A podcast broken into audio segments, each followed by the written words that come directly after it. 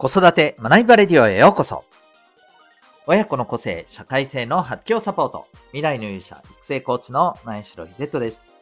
今日もお聴きいただきありがとうございます。親と子供のコーチングを通して、お子さんが周りから得ようというよりも、周りに貢献しよう、力になろうという考え方を持ち、豊かな人間関係を築く力を持つ。そんな子育てのサポートをしております。この放送では、共働き、子育て世代の皆さんに向けて、子育て、子供との関係、また望むキャリアや生き方に向けて自身の答えを見つけるヒントを毎日お送りしております。今日は第833回でございます。えー、日曜日ですので、今週の放送を振り返りますというテーマでお送りしていきたいと思います。また、この放送では、本と挑戦のヒーロー、希望戦士ダクシオンのヒーローズラボシンを応援しております。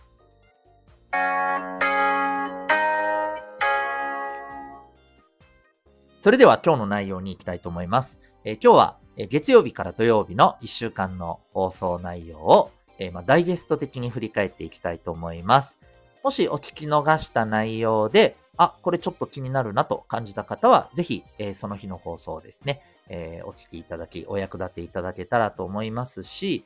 えー、あとですね、えー、この公開放送以外に、私はお父さんのためのオンラインサロンをしてまして、そのサロンメンバーさん向けのですね、限定放送、サロン放送版も実は毎日1本配信をしております。そちらでは、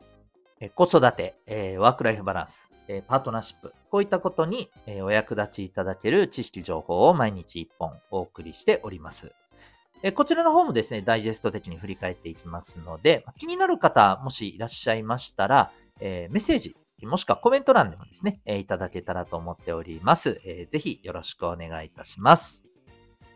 それでは、えー、改めまして今日の内容に行きたいと思いますが、えまずは1月8日月曜日、え第827回、なんちゃって前向きにご用心パート2という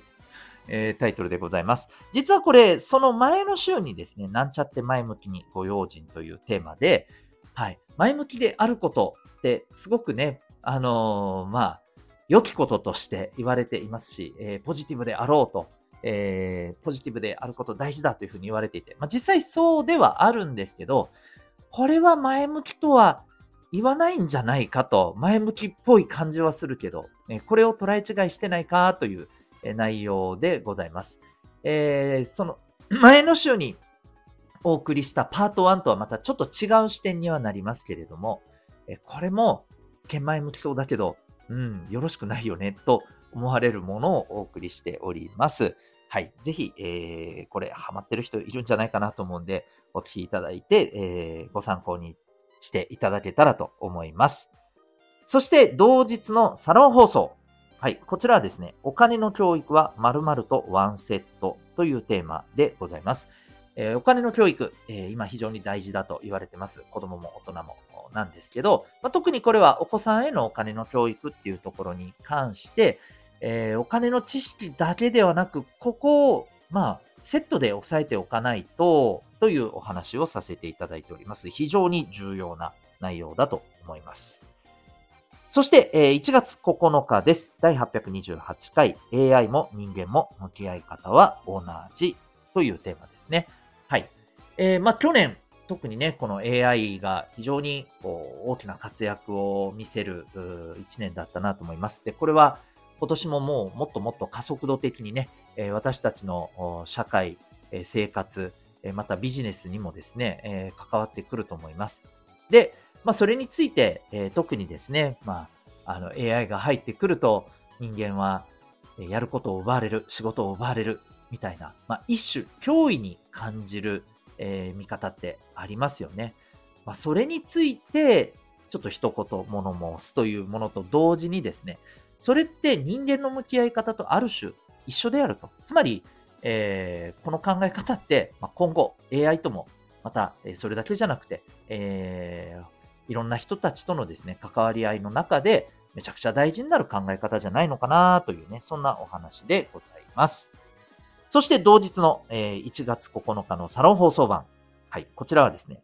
相手が話しかけやすくなる要素というテーマでございます。はい、コミュニケーションにおいて、え、まあ、相手が話しかけやすくなるって、え、どんなことなのか。シンプルなんですけど、意外とこれやっってないんじゃないの？というポイントについてお話をしております。えー、子供も大人もすぐに、えー、まあ、使える、はい、えー、意識できる、まあ、知識、スキルになるんじゃないかなと思います。そして、え、1月10日水曜日、第829回、相手や周りに合わせるということというテーマですね。で、相手や周りに合わせることが大事だという考え方ももちろんありますし、一方で、相手や周りに合わせてばかりでどうするんだと。うん。えー、それこそ、あなた自身はどうなんだ？みたいなね、そういう、あの、見方もあるじゃないですか。これについて、まあ、相手や周りに合わせるっていうことそのものがどうだっていう話よりも、その中身の部分、ここが重要じゃないの？というお話をしております。そして、同日のサロン放送版、えー、とにかく明るくオープンにがダメな理由ということで、えー、コミュニケーションに関してですね、まあ、明るく、そしてオープンであることすごく大事です。これ、よく言われますけど、えー、いやいやいや、そうとは限らないですよね、という、はい、えー、お話です。そういう、まあ、場面もあるし、そこをしっかりとか、あの、考えて、えー、コミュニケーション取らないといけないよね、と。その気をつけるべきポイントについてお話をしています。子供も大人もこれ言えることじゃないかなと思います。そして1月11日の木曜日第830回人のものを欲しがるということ。えお子さんがですね、え人のものを欲しがる。人の、やっていたことを自分もやりたがる。はい。まあ、これ結構、えお母さんお父さんから見ても、いい加減にしろよと、うちはうちだよとね、言いたくなる事案がいろいろあると思うんですが、まあ、これについての向き合い方ということでお話をしております。そして同日のサロン放送版、えー、無駄をしない人がやっているたった一つのこと。はい。えー、まあ、あの、時間にしてもお金にしてもいろいろね、やっぱり無駄をなくしたいと思ってる方は、えー、たくさんいらっしゃると思いますが、えじゃあ、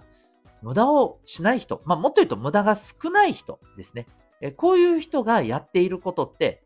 まあ、やっぱり一番はここじゃないかなと。うん。えそんなお話をしております。そして、え1月12日金曜日第831回、え収入で食料を選ぶことの疑問点というテーマです。はい。まあ将来どんな仕事になりたいかという意識調査最近、まあ、その、意識調査のですね、え記事を見たことを、まあ、きっかけとして、え感じたことをお話ししております。まあ、収入で食料を選ぶこと。もちろん収入は大切なんだけれども、というですね、はい、え視点でお話をしております。そして、同日のサロン放送版、え幸せの材料2023ということで、はい、まあ、これ2024じゃないのかと。あの、思う方もいらっしゃるかもしれませんが、まあ、2024ってまだ始まったばっかりですんでね。はい、2024年はですね。なので、まあ、去年までの時点での、私自身のですね、感じてる、やっぱり幸せな人生と言えるためには、こういう材料が必要じゃないかなということを、割とちょっと絞り込んでですね、えここが重要じゃないかというお話をしております。そして、え1月13日土曜日、え第832回ですね、えー、成功している保護者ほど子育てが難しくなるパターンというテーマでございます。まんまです。はい。えー、まあ、成功というとね、あのー、なかなか、まあ、定義はいろいろ人によって違うとは思うんですけど、まあ、例えば、ビジネスで成功してるとか、え豊かな人間関係を築けているとか、はい。えー、まあ、そういったようなですね、えー、こう成功を、まあ、自分の努力、行動でね、えー、実現してきた、作り上げてきた、そんなお母さん、お父さんほど、こう子育て、えお子さんとのコミュニケーションに関して、んなんかうまくいかないな、というふうになるパターンって、まあ、ありますよね、と。その場合、えどういうふうに、えー、まあ、これを改善していったらいいのかというお話をしております。そして、えー、同日のサロン放送版ですね。えーコミュニケーションに必要な鏡というテーマで、えーお送りしております。はい。もうこの鏡というのはもちろんですね、えー 本当の鏡ではありません。まあ、あの、例えですね、メタファーですね。はい。えーということで、まあ、コミュニケーションにおいて、えーコミュニケーション上手になるために、やっぱりこういう、まあ、鏡ですから、まあ、要は視点ですよね。はい。えーこれが必要じゃないかというお話をしております。はい。ということで、えー以上でございます。えー今週もですね、まあ、コミュニケーションだったりですね、えまた将来にえ対するあの職業のこの選び方とかですね、あとはその AI への向き合い方とかですね、はい。えこういったことに関する内容が結構中心だったんじゃないかなと思います。えーぜひですね、えー気になるものがありましたら、まあ、お聞きいただいて、えーお役立ていただけたら嬉しいですし、またあの、サロン放送版の内容についてですね、えーぜひちょっと、あの、聞きたいという方もですね、ぜひコメントだったりメッセージいただけましたら、あの、対応させていただきたいと思います。ぜひよろしくお願いいたします。ということで、本日、え1週間の放送を振り返りますという内容でお送りいたしました。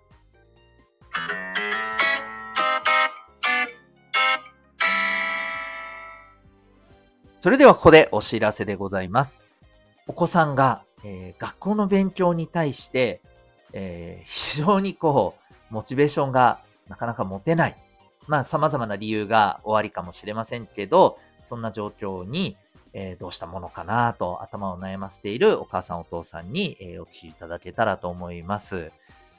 えーまあ、改めて、あの、ちょっとお聞きしたいんですが、えーお子さんに、まあ、今の状況を踏まえて、えーどのようなことを、まあ、お子さんに望んでいらっしゃるでしょうか？例えば、学校の勉強に対して、まあ、意義や、えーそうですね、モチベーションを、まあ、見つけてほしい。で、取り組めるようになってほしい。あるいはですね、えーどうしても学校の勉強が、まあ、苦手で、えーモチベーションが高まらないにしても、まあ、これから社会に出るにあたって、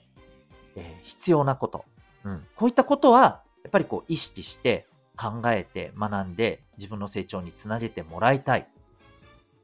というふうに、えー考えている方は、えー多いんではないかと思います。で、えーどちらに対してもですね、え答えられる、え教育サポートがございます。それがですね、B カラフルの、え親子コーチングプログラムセルフアクションコースになります。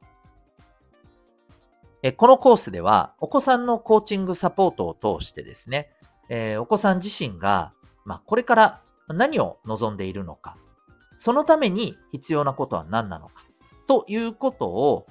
自分自身と向き合いながら考え、感じ、えそして、え取り組むことを見つけていく。そんなサポートをしております。もしかしたらその中で学校の勉強に、え向き合うための、まあ、必要な自分なりの理由、目的というものを見つけていくことにつながるかもしれませんし、あるいはですね、えそこではなくとも、ま、社会に出て自分が、えーありたい姿、そのために、じゃあ今からこういうことだったら、えー手がつけられるなと、学校の勉強以外の何かしらの学びのきっかけを見つける可能性もあると思います。はい。えその、まあ、あの手ほどきのサポートをしていく、えコーチング、えプログラムを準備しております。またですね、このプログラムの中にはそれだけではなくて、えその状況やあのお子さんの特性に合わせてですね、例えば成功のための習慣、お金の知識、働き方、また、え人間関係に役立つ心理学なども合わせてお伝えをしております。はい。つまり、まあ、の、この変化の時代にですね、えー生きる力を身につけていくための、まあ、令和の帝王学のプログラムだというふうに考えていただいてもいいんではないかと思います。えーただいま、個別でのですね、え体験説明会募集しております。また、あの、その中でですね、今子育てでお困りになっていることのですね、えーご相談や、はい、アドバイスなどもさせていただいております。えーただ、受講枠はですね、非常に限られております。えですので、興味ある方はですね、お急ぎ、この概要欄のリンクからウェブサイトご覧になってみてください。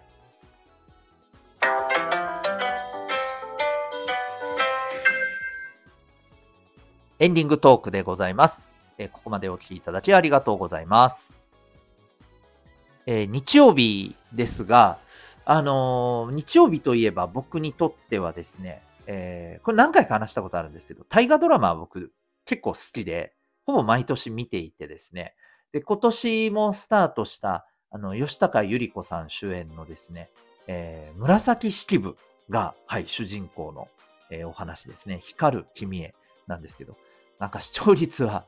歴代、えー、まあ一番低かったらしいんですけど、僕はすごい面白かったんですよ。うん。あの、まあ例によってと言ったらなんですけども、あの、子役で出られた方のまた演技も素晴らしかったし、僕は、おおこれは一体どうなっていくんだろうと、まあ、あの、結構乗ってからですね、ワクワクしながら見ております。まあ、この主人公の身の上もそうだし、あと、そこに関わる、えー、藤原一族。ね。いや、この頃もほら、権力闘争ってめちゃくちゃあるじゃないですか。なんかね、権力闘争を見るの好きなんですよね。だから鎌倉殿の13人が僕大好きだったのも、もうそこが一番あったっていうのが大きいんですけど、うーん、やっぱりね、あの、非常にここは、うわーと思いながらワクワクしながら見る、えー、大河に今年もですね、えー、楽しませていただけそうで、今日もワクワクしております。はい。皆さんも興味ある方、ぜひ見てみてください。というわけで、えー、最後までお聴きいただきありがとうございました。また次回の放送でお会いいたしましょう。学びを一日を。